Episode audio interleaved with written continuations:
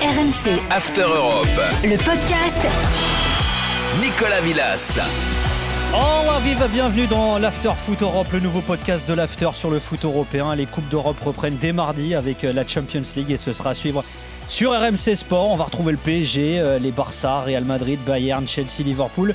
Mais aujourd'hui, l'After Europe vous propose un focus sur les clubs dont personne d'autre ne va vous parler. Aujourd'hui, on va vous parler de Malmö, du Sheriff Tiraspol et des Young Boys Bern. Красноеду мяча, подача, очень опасная Арбалена!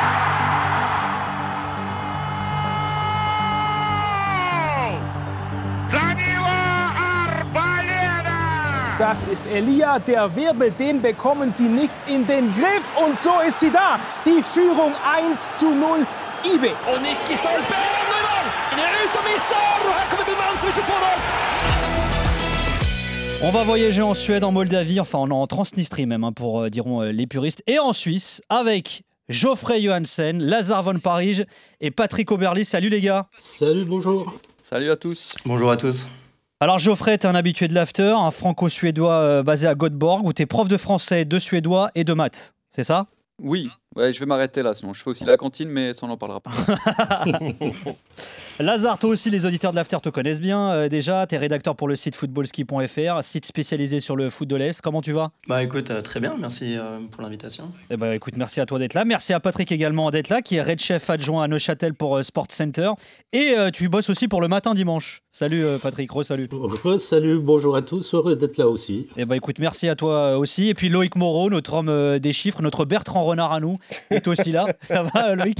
Bonjour. Ça te fait marrer. Ah ouais, elle est ouf. euh, Franchement, trop tu devrais laisser juste la moustache. Ouais. Comme le gars des chiffres euh, et des lettres. Tiens, juste avant de débuter, justement, est-ce que tu peux nous dire, euh, Loïc, combien de présences en Champions cumulent ces trois clubs, donc, euh, dont, euh, qui sont forcément pas les plus médiatisés cette saison en Champions League? Ah non, clairement pas. Bah, on va compter euh, celle de, de 2021-2022. Donc, euh, si on additionne, ça fait 3 pour Malmö, ça fait 2 pour Young Boys et c'est la première de, de Sheriff, ce qui nous fait 6 participations euh, euh, pour ces trois clubs euh, en Champions. Ouais, qui sont donc euh, des débutants, notamment pour le shérif. Quelle est la meilleure perf d'un club suédois, suisse euh, et moldave en Coupe d'Europe? Alors, bah, on va commencer par le club suédois. La meilleure perf, donc, c'est euh, l'IFK Göteborg, vainqueur de, de la C3 en 82 et 87, euh, dans une décennie euh, magnifique. hein, Il va kiffer ça, Geoffrey. 80. Il adore euh, Göteborg. Ouais, ouais, ouais. Ensuite, euh, pour, pour la Suisse, bah, la meilleure prestation, ce serait Young Boys, qui a fait une demi-finale perdue face à Reims en 59. Euh, mais il y a Zurich aussi qui a, qui a atteint les, les demi-finales en 64 et en, et en 77. Euh, et pour euh, le shérif Tiraspol, bah, tout simplement, on l'a dit, shérif c'est la première équipe euh, moldave qui, arrive en, en C1. Et si on prend en, compé- en compétition européenne, c'est le Zimbru Chisinau, donc club de la capitale, qui a fait un 16e de finale de C3 en 95-96. Alors justement, Lazare, petite carte postale quand même, parce que c'est vrai que je pense que très peu d'entre nous sont déjà allés à, à Tiraspol. Je sais que tu y es déjà allé. C'est où, c'est comment Tiraspol, les installations, le club, la ville, tout ça, c'est comment? Alors, au niveau de la carte postale, t'as quand même un peu plus, comment dire, plus accueillant au niveau de la carte postale, hein, plus sympa. Mais euh, pour revenir euh, où, c'est et comment ça se passe, euh, tu es à la limite de l'ex-URSS euh, euh, pour les, les plus anciens d'entre nous. Et tu es sur un petit territoire qui euh, revendique son indépendance, donc la Transnistrie, qui souhaite se séparer du reste de la Moldavie où on est dans un- une relation politique où du coup la Transnistrie est plutôt pro-Russie, dans la Moldavie qui elle est plutôt pro-européenne. Et donc tu es dans ce territoire qui appartenait à l'ex-URSS, euh, où ça se détache un petit peu, et donc on est dans une, atmosphère très très soviétique. euh, de ce côté-là. Et euh, pour te dire à quel point c'est soviétique, même au niveau des installations du club, en fait, elles sont ouvertes à tout à chacun. Donc, si tu veux Ah aller ouais. à la piscine, tu peux aller à la piscine du, du shérif. Euh, il faut savoir qu'au niveau de- justement de, de cette piscine, ça fait partie d'un énorme complexe euh, qui a deux stades ouverts, plus un stade hivernal. Euh, on parle de 13 000 et de 8 000 places. On parle d'un autre- d'un 8 terrains d'entraînement. On parle d'une grande piscine et d'un hôtel plus ou moins, enfin d'un hôtel 5 étoiles euh, pour le confort des joueurs. Comme ça, s'ils viennent et qu'ils veulent euh, juste vivre, ils peuvent vivre sur le campus et ça te fait un, un- un ensemble que peu de clubs de Ligue 1 ont. D'accord. Et alors, on est tu sur dis, un niveau de luxe et de, d'infrastructure qui est incroyable. Tu, tu, disais, au niveau accueil, il y a mieux. Pourquoi la ville est comment de, de Tiraspol? Ah, c'est très compliqué. Bon, premièrement, pour y aller, c'est très compliqué. Il te faut un visa, visa de 24 heures. Euh, il y a très peu d'industrie sur place. Il y a très peu. Tu es sur un territoire indépendantiste euh, où la vie n'est pas forcément facile, avec une monnaie qui n'est pas reconnue euh, dans le système international. Donc, quand tu arrives, il faut que tu ailles changer. Tu, pour récupérer des, des, pièces qui ne peuvent être qu'utilisées sur place. Euh, qui ne sont pas utilisés dans le reste de la Moldavie. Tu ne peux pas faire des, virements euh, internationaux euh, à des banques moldaves. Donc c'est une vie qui n'est pas facile. Et il y a des trucs à faire là-bas quand même Parce qu'en préparant l'émission, tu me disais, en gros, il y a une rue, il n'y a rien à faire. quoi. Ouais, tu as, deux rues, c'est ça. Tu peux aller visiter la fabrique de cognac local Quint, qui est assez connue. Tu as un restaurant assez connu qui s'appelle Mafia. Ça s'invente. Ah ouais. ça, s'invente pas. Déjà, ça, te met dans l'ambiance. clairement. Et, euh, et bah après, il y, a beaucoup de choses à faire dans le reste de la Moldavie. Euh, mais après, oui, c'est sûr mm. que Tiraspol, tu as beaucoup de vestiges de l'époque soviétique qui restent. Tu vas avoir des tanks, tu vas avoir cette rue. Euh, où beaucoup, oui, voilà, beaucoup de choses sont inspirées de, cette époque mm. soviétique. Quoi. Alors Geoffrey, on va filer en Suède, hein. toi tu es basé à Göteborg, mais tu connais bien Malmö. À quoi ressemble la ville, le stade également de, de Malmö? Alors le stade il est, il est, il est récent parce qu'il date de... Alors, ils ont commencé la construction en 2009, euh, donc tu vois c'est pas, c'est pas très très vieux. Euh, il a été euh, inauguré en 2013, donc c'est, quand même un, un, stade relativement neuf, mais relativement grand pour la Suède. Hein. On parle d'un, stade à, presque 25 000 places. il faut savoir qu'en Suède on est 10 millions d'habitants hein, pour, pour à peu près un pays de la taille de la France. Hein. Donc, donc on est peu. Et, euh, la, ville de Malmö est située donc euh, en Scanie, hein, euh, dans, dans, le sud de, la Suède, donc c'est assez, assez, sympathique, c'est un peu plus ensoleillé que, que, que, le reste, que le reste du pays. Et c'est une ville qui va ressembler assez à, à, Copenhague, et puis en fait à toutes ces villes un peu, tu sais, sur, le, sur la mer du Nord, comme ça, les, même les villes hollandaises, un peu Bruxelles, et puis en fait même un peu Lille. Hein. Moi je viens de Lille à la base, et, on, on, trouve un peu de similitude là. Hein. Ouais, c'est mignon quoi. On est là. Hein. C'est tout, c'est tout sympathique. Et puis il y a des jolis Suédoises qui se baladent, donc c'est. il y a aussi des beaux Suédois, c'est C'est sympa, quoi. T'as des grandes places, des jolis restaurants. Oui, oui, effectivement, pour ceux que ça intéresse. Euh, On a compris euh, pour qui tu jouais, toi. Quelle était ton équipe euh, Patrick, à Berne, est-ce qu'il y a une passion pour le IB Parce que alors, ça, tu m'as appris un truc également en préparant ce podcast, Patrick. On dit pas YB, on dit IB. C'est ça on dit IB, hein, absolument. On dit IB, personne ne dit YB.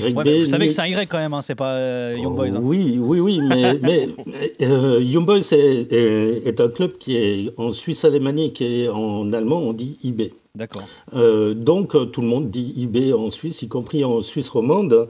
Et, et oui, oui, il y a une passion, il y a une vraie passion à, à Berne pour, pour IB depuis depuis longtemps, mais c'est un club qui a été très longtemps frustré euh, de ne pas réussir à, à, conquérir des titres. Et depuis maintenant 3-4 ans, c'est la fête parce que c'est à répétition, que ce soit en championnat ou, en coupe. Et euh, oui, du côté de Berne, il y, a, il y, a, deux clubs. Il y a le club de hockey qui, qui a une des plus grandes affluences du, du monde, près ah de 16 000 personnes par, euh, par match, une immense patinoire. Et juste à côté, à 200 mètres, il y a le, le, le Vangdorf. Ce n'est plus le stade de Suisse comme euh, les dix dernières années. Il a été rebaptisé de son vieux nom, Vangdorf, à, à 30 000 places. Et très régulièrement au championnat, on est à 25 000 et en Coupe d'Europe, euh, c'est plein. Quoi. Ah oui, quand même. Il y a quand même du monde qui se déplace et qui s'intéresse au foot, euh, et notamment aux Young Boys. Tiens, Lazare puis Geoffrey, est-ce que Tiraspol et Malmö sont des villes qui vibrent pour le foot, justement? Lazare d'abord alors, pour te donner une petite idée, on était à peu près à 5000 personnes euh, dans le stade euh, pour la venue soit de Belgrade, euh, soit de Zagreb, sur un stade de 13 000 personnes. Donc, ça, va résumer assez rapidement la question. Donc, il y a d'autres préoccupations une fois qu'on est sur place. Ouais, mais il n'y a pas, je sais pas moi, des fagnons sur les taxis locaux. Il n'y a pas des, je sais pas, les gens ne s'arrêtent pas de vivre pour le foot, quoi. Bah, ça, disons que ça, ça permet de mettre la, la ville sur la carte et ça permet à la ville d'exister. Donc c'est source forcément de prestige. Euh, mais d'un côté, on va surtout regarder aussi euh, les, grands clubs internationaux. Euh, Geoffrey à Malmö, c'est comment? Il y, a un vrai engouement autour du club, du foot?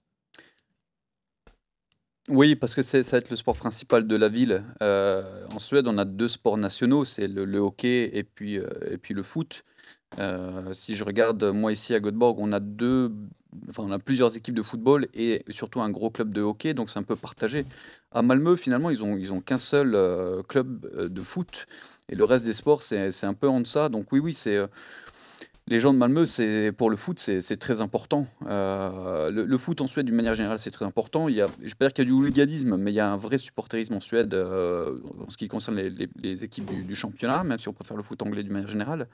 Mais à Malmö encore plus, surtout ces dernières années, parce que ça fait, euh, ça va bientôt faire une dizaine d'années quasiment que, que Malmö euh, secoue un peu le championnat. Donc, euh, donc ils sont très fiers et il y a une vraie, un vrai engouement autour de, de Malmö et encore plus là maintenant qu'il y a la Champions League. Hein, comme il y a, vous l'avez cité hein, tout à l'heure, hein, c'est la troisième participation. la première étant en, 14, en 2014 et la deuxième en 2015. Il y a vraiment eu un gros, gros, gros engouement autour de- des participations. Et juste pour citer comme ça, il y a quand même les, Ra- les- les Rangers qui sont venus là, il y a, il y a pas un mois de, de ça euh, à Malmö. Ils ont été même surpris du bruit que ça a fait dans le stade et du, Ah oui. enfin de, de- de- de la puissance, on va dire comme ça, des supporters de Malmö. Donc, euh, non, non, ça, ça vibre vraiment pour le, pour le MFF, ça c'est certain. Et il y a, y a aussi une vraie rivalité avec Göteborg, hein, euh, mais même violente. hein. Tu parlais tout à l'heure de, de- d'hooliganisme aussi, mais, mais c'est très tendu là aussi à ce niveau-là. Ouais, alors c'est vrai qu'avec Göteborg, la, la- on va dire comme ça, c'est la course au nombre de titres. Euh, c'est le plus gros club du pays. Euh, là, Malmö mène la danse, euh, Göteborg sont un peu dedans depuis quelques années. Alors, il y, a une- vraie compétition entre les deux, mais ça reste gentil malgré tout. Là, les problèmes, c'est avec les clubs de Stockholm, les clubs de la capitale. Euh, à Stockholm, surtout, il y a un club qui s'appelle le AIKO, euh, AIK, comme on dit en Ouais. français, euh, et qui draine avec lui quand même une partie euh, assez extrême des supporters. Et en général, quand ça descend sur Göteborg ou sur Malmö, oui, ça, ça, ça, ça fritouille un petit peu. Donc, c'est c'est pas les matchs à aller voir. Bon, après, c'est vrai que moi, par exemple, en tant que supporter de, de Göteborg, je descends pas sur Malmö pour voir les matchs. Ah oui. Ouais, parce que l'ambiance n'est pas forcément toujours au tip top. Euh, bon, il y a de l'alcool un peu partout et puis ça, ça jette un peu des verres à droite à gauche. Donc, euh, c'est pas trop mon style. Euh, mais oui, mais sans ça, oui, effectivement, tu vois, il y, a- il y a quand même une ambiance autour des, des clubs de foot ici en Suède qui est, qui est à l'ancienne, on va dire. Ça rappelle un peu l'Angleterre des années 80. Ouais. Alors Loïc, toi qui aimes bien jeter des verres à droite à gauche dans la rédac, euh, voilà, je balance. Ouais. Mais, euh, voilà, after, euh, after podcast euh, engagé politiquement. Alors dans le paysage footballistique de leurs pays respectifs, qu'est-ce qui représente ces clubs en termes de titres? Alors il vient un peu de répondre Geoffrey pour, euh, pour la Suède. Voilà, Malmö est juste devant Göteborg. Euh, Il y a cette fameuse rivalité également, mais vas-y, je te, je te laisse compléter. Non, mais c'est ça, euh, comme disait Geoffrey, effectivement, club le plus titré du, du pays hein, pour Malmö, euh, 21 fois. Alors en termes euh, d'expérience en, en C1, notamment, euh, Malmö est deuxième euh, club suédois derrière euh, Göteborg. Mais il faut rappeler qu'avant la, avant, donc, euh, la Ligue des Champions, il y avait aussi cette euh, fameuse Coupe d'Europe des clubs champions, la, la C1. Et, euh, et Malmö a été finaliste de cette euh, compétition. C'était en 79, perdu contre le Nottingham Forest de Brian Clough. Et, euh, et du coup, c'est le seul, sc- le seul club euh, scandinave qui a disputé une, finale de, de C1, même si Göteborg a donc euh, de, gagné deux fois la, la C3, comme on, comme on l'a dit. Euh, après, concernant les, autres clubs, bah, Young Boys, par exemple, euh, c'est 15 titres de champion, c'est le quatrième meilleur total derrière euh, Grasshopper, Bâle et Servette. En termes d'expérience européenne, c'est le troisième derrière Bâle et Grasshopper, là aussi. Euh, donc euh, un club qui compte, même si euh, effectivement Bâle est peut-être celui qu'on a le plus vu, euh, surtout euh, dans l'histoire récente, euh, briller en- dans les compétitions européennes et faire un petit coucou en phase de poule de Champions. hein. Et côté euh, Tiraspol, bah, voilà, c'est un- ce qui est fou, c'est que c'est un club fondé en, en 97 et qui, a déjà, qui est déjà le plus titré du pays. euh, il a été titré à 19 reprises. C'est le club moldave qui a joué le plus de matchs européens si on, compte les qualifications. Et comme on l'a dit tout à l'heure aussi, la première participation d'un club euh, moldave à, la C1, ce qui est un petit événement en soi. Ouais, le shérif qui a 19 titres, hein, lui tout seul. Euh, les trois autres clubs, enfin derrière, tous les autres clubs qui ont été champions, ils en ont 8 à, à eux tous. hein. Donc c'est dire un peu la mainmise aussi du shérif euh, sur le championnat. Tiens, Patrick, on parlait des Young Boys justement qui ont remporté les quatre derniers, derniers titres de champion de Suisse. Alors avant ça, c'est vrai que c'était le règne de, Bâle, des clubs de Zurich également. Comment on explique ce retour au, premier plan de- du IB justement? Alors, c'est un, processus de, construction qui a été très très long. Il y a, tout d'abord des, hommes d'affaires riches et, suisses, euh, les patrons de Phonak qui, étaient dans le vélo auparavant, euh, qui, ont, qui ont repris le, le club. Ils ont bazardé pas mal d'argent pour rien avant de- d'engager en fait euh, une personne euh, clé qui est Christophe Spicher, le, directeur sportif, C'était en 2016. Et hum, Christophe Swischer, c'est un, ancien international euh, suisse, 47 ou 48 sélections. Mais, mais, ce gars, il a une vision. Il a clairement une vision. Il a fait le ménage dans le contingent. Il a fait le ménage aussi dans, dans, les équipes. Et, depuis là, Young se construit vraiment brique après brique et, est arrivé à, dépasser Bâle. Mais Bâle, en même temps, a eu un changement de propriétaire. Euh, il y a eu passablement, après la longue période de stabilité que vous connaissez, euh, qui s'est traduite par des participations en Ligue des Champions, euh, Bâle est vraiment tombé dans, la guerre de tranchées avec un, nouveau président qui était opposé à un ancien joueur. Euh, finalement, c'est l'ancien joueur qui a gagné cette année, mais ça, ça, ça a fait que le club a, est tombé, mais vraiment tombé assez, assez bas. Euh, il y, y, avait des têtes de mort devant le stade à Bâle. Ah euh, tellement, tellement les supporters en, en, avaient marre des manifestations pendant la période Covid, c'était assez violent aussi. Mais euh, du coup, eBay en a profité pour euh, mettre en place, euh, avec une politique très très très intelligente, je, je le répète parce que pour moi c'est clairement un modèle, une, domination qui fait que maintenant, peu importe le nombre de départs au mercato, peu importe les changements d'entraîneur, ils arrivent toujours à, revenir et à bâtir une équipe qui, tient la route pour le championnat, mais euh, aussi en Europe, comme on l'a vu l'année passée en, Europa League quand ils ont battu euh, Leverkusen. Euh, alors, quel est le budget d'un club comme Young Boys, les, les, Young Boys, et qui se cache derrière? D'où vient l'argent? Il vient, vient d'où l'oseille à Berne? Alors euh, maintenant, l'oseille, comme tu dis, ça, ça vient, c'est vraiment des rentrées euh, à soi. Il y a beaucoup, beaucoup, beaucoup de, de sponsors. L'économie locale est derrière et derrière le club, il n'y a plus de, de, mécènes. Mais pour répondre à ta question, en, en 2020, le budget était de, de 49 millions euh, pour, euh, pour eBay. C'est pas mal, hein ce qui est pas mal, mais ce qui est plus intéressant, c'est qu'en 2019, il était euh, 33 millions plus haut. Donc on était ah à ouais 82 millions. Euh, la pandémie lui a coûté 33, 33 millions euh, l'année passée. Mais malgré ce, ce, trou, le club a, a, a, réussi à garder une stabilité euh, bah, l'année passée avec ses joueurs et à l'intersaison. Ils ont profité de l'aide étatique, ils ont vendu quelques joueurs, euh, ils ont vendu leur entraîneur aussi, qui leur a rapporté quand même pas mal d'argent. Et au final, ils ont une petite perte de 5 millions pour euh, le dernier exercice. Ouais, leur entraîneur qui est parti à Leverkusen, je crois. Hein. Exactement, voilà, exactement. J'ai jamais su prononcer son nom, mais. Euh... Seoane. Seoane, voilà. voilà. voilà. Qui est espagnol, exactement. je crois, d'origine d'ailleurs qui, ouais, c'est un segundos, comme on dit ici. Il a grandi, a grandi à Lucerne, donc euh, au, centre de la Suisse, euh, et il a commencé sa carrière d'entraîneur avec euh, les juniors de Lucerne. Il a fait toutes ses classes par là. Mais c'est un personnage euh, dont on entendra parler encore euh, bien plus loin que Leverkusen. Eh bah écoute, teasing, teasing en voilà. tout cas. Oui, exact. Hein c'est l'une des stars euh, de, des Young Boys. Tiens, Lazare, est-ce qu'on a une idée du budget d'un club comme le Sheriff? Déjà que c'est un peu obscur et que c'est pas facile d'y accéder. Et surtout, il faut que tu nous racontes l'histoire de ce club. Qui se cache derrière? C'est quoi ce nom euh, Qui est le nom d'une société en plus, Lazare, Sheriff? Exactement. Alors, pour répondre à ta question sur le budget, on n'a aucune idée. Ah ouais. Euh, c'est comme tu dis très opaque. Euh, quand tu en même temps, quand tu sais que le bar du coin s'appelle Mafia, ça te donne un ordre d'idée. euh, pour te, pour, si tu veux faire une interview, il faut d'abord que tu approches euh, donc vraiment toute l'équipe euh, de communication. Et quand j'étais sur place pour réaliser l'interview, j'avais donc le, la traductrice euh, du club qui est resté sur place tout le, tout le temps, qui a traduit les questions et les réponses à un conseiller en communication pour être sûr que tout était bien cadré. Ah ouais. Ça, c'est pour te donner un petit peu l'ambiance. Euh, donc, effectivement, tout est extrêmement, euh, bah, oui, opaque, tout est protégé. Et donc, pour avoir les questions euh, sur le budget, c'est très compliqué. J'ai posé la question en préparant l'émission justement euh, aujourd'hui au club. Euh, pas de réponse à cette question. donc, c'est une boîte noire. Donc euh, voilà la, la situation. Et, et le nom, alors, c'est quoi Pourquoi shérif Alors, le shérif, c'est la plus grosse entreprise du pays.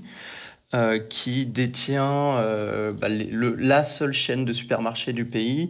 Ils détiennent les euh, pompes à essence du pays, ils détiennent la télécommunication du pays, ils détiennent une banque.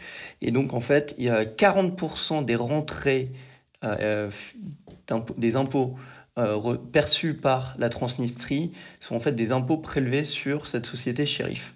Ah ouais. Ah oui, c'est dire alors. alors c'est, quand même dingue parce pour que te dire que c'est tentaculaire, c'est extraordinaire au niveau de l'impact que tu as sur un pays.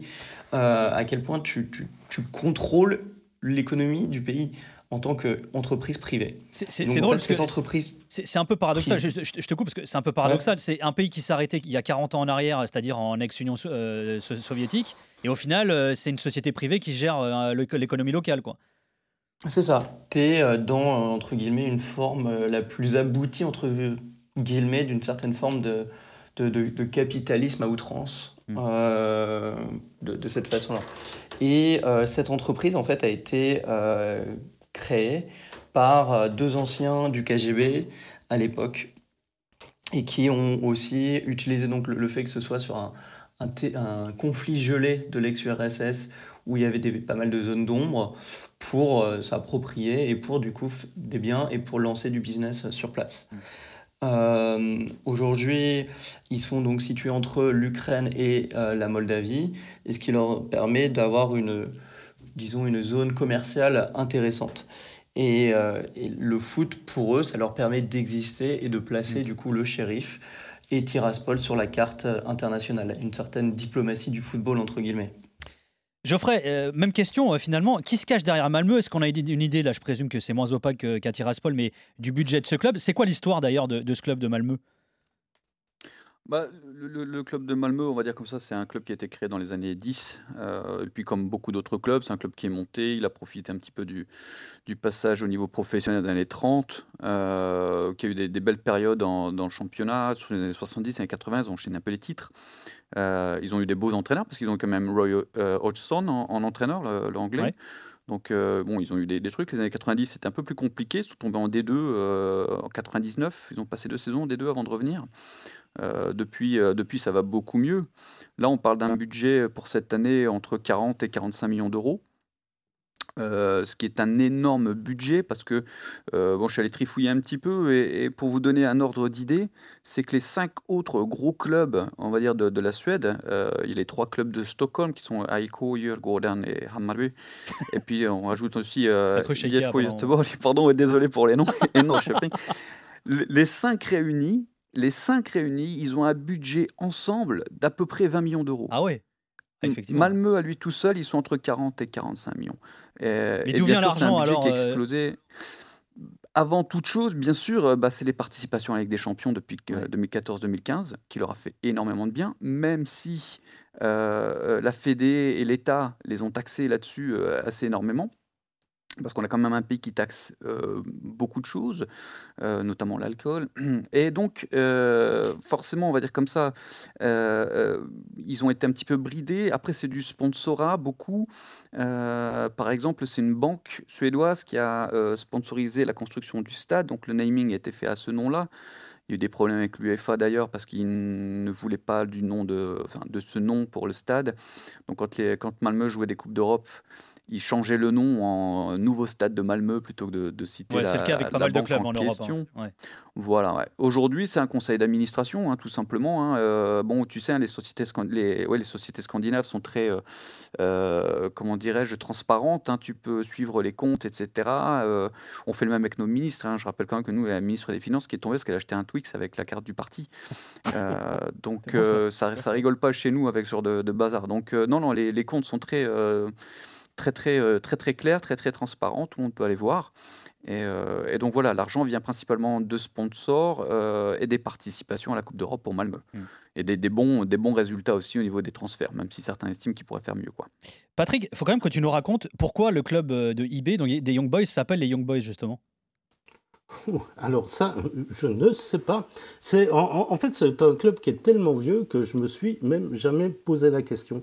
Euh, je sais qu'à Bâle, il y avait un club euh, rival euh, il y a très longtemps qui s'appelait les Old Boys. Oui. Euh, voilà, mais si toi tu sais, euh, c'est volontiers, mais je ne peux pas te dire. Non, bah écoute, euh, Loïc, il faut que tu te débrouilles, il faut que tu me trouves la réponse avant la fin du podcast. Il te reste euh, 5 minutes euh, 30 pour trouver ça. Ok, c'est parti. Une question pour vous trois, euh, les gars, même si on devine un petit peu la réponse, mais c'est quoi l'objectif là pour la Champions, pour Malmö, euh, le shérif et, euh, et pour euh, les Young Boys justement? Alors les Young Boys, Loïc l'a dit tout à l'heure, euh, Patrick, qui est l'équipe, on va dire, la plus habituée aux Coupes d'Europe ces dernières saisons, mais surtout l'Europa League. Est-ce qu'ils donnent un objectif particulier euh, cette saison? Donc, je, crois que c'est le- leur, manière de faire. Ils ne se fixent pas d'objectif parce qu'ils partent toujours de, de, de plus bas que la saison d'avant. Ils ne savent pas comment, euh, comment ils vont progresser. Mais une chose est sûre, c'est que euh, cette équipe a, a- a tout pour, euh, pour avancer. C'est l'équipe de Suisse qui alimente le plus l'équipe nationale. Et dans les matchs qui se déroulent euh, ces jours, je pense que la moitié, voire plus des titulaires ont joué, en tout cas, en tout cas 90 minutes. Et, du coup, ils acquièrent une expérience au niveau international qui fait que on, peut s'attendre à tout. L'année passée, contre Leverkusen, j'étais absolument sûr qu'ils allaient se faire étaler. Et, finalement, euh, ce sont eux qui ont mis 6 ou 7 euh, goals à, à Leverkusen. Et on, est toujours surpris. Ils ont une capacité, ces jeunes joueurs ont une capacité d'adaptation qui est, assez dingue. Donc, euh, l'objectif, continuer en Europa League avec une troisième place, ça, je pense qu'ils le veulent. Mais, mais pourquoi pas plus Ça, je pense que dans la tête, ils l'ont aussi. Lazare, on en avait un petit peu parlé aussi hein, euh, en, en échangeant euh, ces derniers jours, notamment après la qualif du shérif, mais c'est déjà une victoire pour le shérif d'être en phase de groupe euh, de Ligue des Champions. C'est la première pour un club moldave. hein. Exactement, première participation. Euh, ils ont battu quand même euh, Zvezda et Zagreb euh, lors des tours rouge, ouais. de qualification, ce qui sont pas forcément, ils sont quand même de, de- de- de bons clubs habitués à jouer l'Europe ces dernières années. Donc ça a surpris plus d'un, disons, d'un spectateur avisé. Donc, donc ça, ils vont arriver, il, faut- il faudra les jouer sur place. C'est des conditions qui sont particulières. C'est pas, pas forcément euh, le, le match le plus facile, je pense, à aller jouer. Euh, mais euh, il n'y a pas forcément non plus de, de grandes ambitions. On- ils ne sont pas là pour révolutionner le, le football local. Euh, et juste pour euh, la petite histoire, c'est que si, si jamais il y a des gens qui souhaiteraient aller voir des matchs à Tiraspol, bon courage. Alors il y a deux façons d'acheter des tickets. Euh, soit c'est avec un site internet qui marche euh, de temps en temps, ou sinon il faut aller dans les guichets de la banque qui est détenue par Sheriff Oh pour payer donc en monnaie locale, euh, par- mais en cash, puisque les visas ou Mastercard ne fonctionnent pas donc Oh, dans le pays. On, le- on le rappelle. Chaque personne aura donc son nom sur le ticket et on ne peut que acheter euh, avec en, en amenant sa carte d'identité sur place. Ah ouais. peut-être le jour euh, du match. Et euh, a priori, il n'y aura pas forcément de test euh, Covid pour euh, rentrer dans le stade ou de test PCR, mais juste euh, éviter d'avoir un contrôle de, de fièvre avant de rentrer dans le, dans le stade. D'accord, Ah bah, c'est précis euh, en tout cas. Euh, Geoffrey, Malmö, c'est quoi l'objectif euh, là, là pour la Champions du coup? Écoute, c'est euh, c'est de, de tenir le, le- le rythme. C'est-à-dire qu'en 14, ils ont eu une victoire euh, face à l'Olympiakos euh, à Malmö. En 2015, ils ont eu une victoire aussi face au Shakhtar en, euh, à Malmö. Donc je pense que l'objectif cette année, ben, ça serait éventuellement euh, une victoire aussi. Alors moi, j'en ai parlé avec un, un bon ami à moi qui vient de Malmö, qui s'appelle Joachim Fly. Je lui fais bonjour, même s'il n'écoutera pas parce qu'il ne comprend pas le français. Euh, on a dit, euh, hier on en parlait encore, et il m'a dit qu'il vise le zénith, entre guillemets, comme possible victime, même si, euh, même s'ils estiment que, ben, pourquoi pas faire tomber Chelsea, ça serait, ça serait assez énormissime. Euh, la plupart des, Suédois, ils ont aussi une équipe de cœur en Angleterre parce que c'est le championnat qu'on regarde euh, toujours. Euh, et je pense que beaucoup aimeraient voir Chelsea venir perdre des plumes du côté de Malmö. Donc une victoire serait, serait une satisfaction, on va dire, pour le club, même si effectivement l'objectif c'est toujours de participer, de passer, parce que il passe quand même, alors je ne sais pas pour euh, IB et pour, euh, pour le shérif, mais euh, Malmö a quand même passé euh, trois tours de qualification euh, pour... euh, même quatre, euh, parce qu'ils ont joué Riga, ils ont joué Helsinki, ils ont joué les Rangers, ils ont joué Ludogorets, euh, donc c'est quand Ouais. même long, même si on a un championnat d'été, hein, euh, finalement on est dans le rythme. Euh, mais bon, voilà, euh, arriver en phase de poule, c'est beau, et si en plus ils peuvent accrocher euh, un club au passage, je pense qu'ils s'en priveront pas, et je pense que l'ambiance à Malmö sera vraiment, vraiment à vivre. Ça sera super cool, je pense. hein. Alors, juste pour terminer, également, on va vous demander de nous donner des joueurs à suivre. Voilà, si vous deviez donner des conseils, pourquoi pas, à nos clubs de Ligue 1 ou, ou nous dire tout simplement qui sont les stars locales. Patrick, bon, on connaît un peu les joueurs de Young Boys, certains sont passés par la France, la Ligue 1 notamment, mais comme joueur à suivre, tu, tu citerais qui par exemple Alors moi, je citerai deux, Suisses que vous connaissez peut-être, euh, peut-être pas, Euh, mais c'est le milieu de terrain Michel Ebicher. Euh, ce, ce gars est jeune, il est de 97. Euh, il a juste une progression et, une carrière qui est exemplaire. Il, est en équipe nationale maintenant depuis peu, mais euh, je dirais que si, j'étais scout euh, dans, un club de, de, grand championnat, je pense que je regarderais ce, jeune joueur. Et puis l'autre qui va aussi marquer, je pense qu'il partira en Bundesliga très vite. C'est aussi un jeune Suisse, donc je fais un peu de promo. Hein. C'est Tsessiger qui, qui, qui joue en fait en défense centrale. Euh, c'est un, colosse, 1m96, 97, hein, euh, assez agile, euh, pied gauche, hein, donc c'est quelque chose qui est assez rare, capable de, de long ballon à 50-60 mètres très précis. Et lui aussi a fait ses débuts en équipe nationale et je pense qu'il intéressera aussi des clubs en Angleterre. Enfin, on m'a déjà dit qu'il avait déjà eu des touches euh, de ce côté-là. Geoffrey, c'est à toi de prendre euh, ton pourcentage sur la commission. Tu recommandes qui, toi? Qui sont les stars de Malmö? Alors, il y, y en a une, euh, enfin, c'est pas une star, mais c'est un joueur préféré, il s'appelle Anders Christensen, c'est un Danois euh, capitaine qui, euh, qui maîtrise tout au milieu de terrain, il joue un peu 10, euh, voire un peu 8. Euh, c'est le joueur clé de, de Malmö. Euh, on, peut, en citer d'autres, mais je vais surtout euh, faire le focus sur le 19 qui s'appelle euh, Birmancevic, c'est un international serbe qui est arrivé à Malmö le printemps dernier. Il a déjà deux sélections. Euh, il a déjà marqué euh, là 4 buts euh, depuis le, sur les qualifications pour la Champions League, donc c'en est un. Je citerai aussi Anel, alors le nom, excusez-moi, mais c'est Anel Ahmed, Ahmedodic. Pas facile à dire si c'est pas suédois. C'est un mec de, de Bosnie-Herzégovine. Il est jeune, hein, et, et il a euh, je sais pas, à peine 20 ans. Il a joué contre la France d'ailleurs dernièrement. Euh, il était titulaire dans le match. Euh, ça fait un partout, me semble. Et, Ouais. euh, et un peu comme pour euh, les joueurs de l'IB. Il y a déjà euh, des gros clubs qui sont dessus. Chelsea et l'Atalanta ont déjà proposé 8 millions d'euros hein, pour l'acheter. Malmö voulait 8, euh, en voulait 10, pardon, donc ils ne sont pas encore euh, tombés d'accord. Mais voilà, il y a, il y a ce jeune-là, donc c'est un défenseur central. Birmancevic qui joue plutôt devant. euh, et puis Anders Christensen, je pense qu'il il plaira à beaucoup de monde parce qu'il est, il est partout, il est assez fin. Euh, c'est un beau joueur, hein, c'est très agréable à voir jouer. Ouais, Je suis sûr que Lazare le connaît. hein. Hmm. On verra peut-être Ouais, d'ailleurs encore euh, sur, euh, Toivonen. Oh, pardon.